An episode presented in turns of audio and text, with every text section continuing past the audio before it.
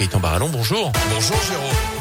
Et bonjour à tous. À la une, le jeudi noir de l'éducation nationale. Grosse journée de mobilisation annoncée ce jeudi avec cette grève, notamment dans les écoles pour dénoncer la gestion de la crise sanitaire, les conditions de travail, des protocoles à répétition. La moitié des écoles élémentaires et maternelles pourraient être fermées aujourd'hui. Les trois quarts des enseignants sont annoncés grévistes.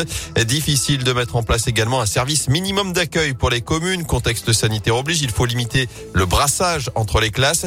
Mobilisation également dans les collèges, les lycées, les ATSEM, les AESH, les infirmières scolaires et même les inspecteurs d'académie sont appelés aussi à débrayer. Initiative soutenue également par la FCPE. Il y aura plusieurs rassemblements, notamment chez nous.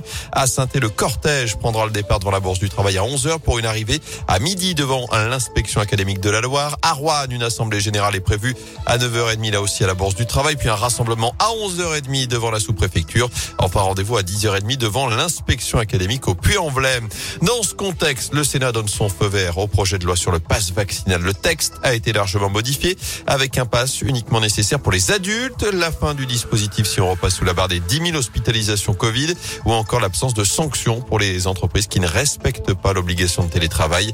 Le projet de loi doit maintenant être débattu en commission mixte paritaire où sénateurs et députés vont tenter de se mettre d'accord sur un texte commun. En bref, ils sont soupçonnés d'avoir dégradé 45 véhicules à Montbrison dans la nuit du 1er au 2 janvier. Six individus ont été placés hier en garde à vue selon le progrès. 41 personnes au total avaient porté plainte pour ces actes de vandalisme commis en plein centre-ville, pneus crevés, vitres brisées, rétroviseurs arrachés. Les interpellations ont eu lieu ce mercredi sur les communes de Montbrison, Précieux, Lésigneux et Saint-Cyprien. Chez l'un d'entre les gendarmes, on retrouvé le couteau, le marteau brise-glace et le cutter qui ont servi aux dégradations. La garde à vue des trois principaux suspects âgés de 16 et 17 ans pourrait être prolongée selon le quotidien. Dans l'actu également, s'offrir un, un peu de culture. Dès 15 ans, une place de ciné, des livres ou bien de la musique. Depuis le printemps dernier, le Pass Culture permet aux jeunes de 18 ans de dépenser un crédit de 300 euros dans différentes structures culturelles.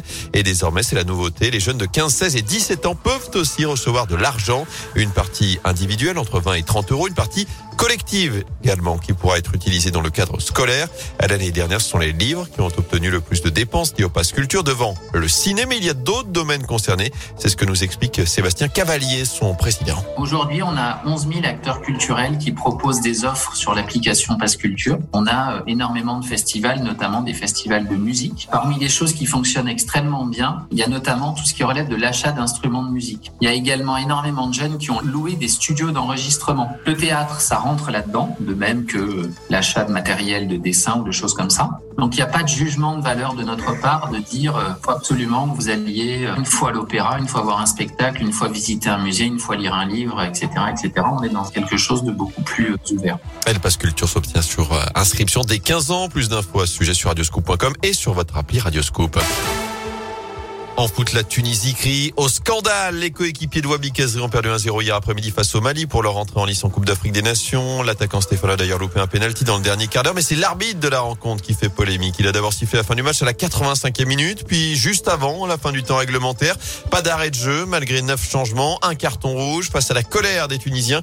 Il est rentré au vestiaire sous escorte avant que sa décision soit annulée 20 minutes plus tard. Sauf que les Tunisiens ont refusé de revenir sur le terrain, disputer les trois minutes manquantes. Ils ont depuis fait appel. Enfin, du hand à suivre aujourd'hui le coup d'envoi de l'Euro masculin. L'équipe de France diminuée par les blessures et gênée aussi par le Covid défile la Croatie à partir de 20h30 en Hongrie.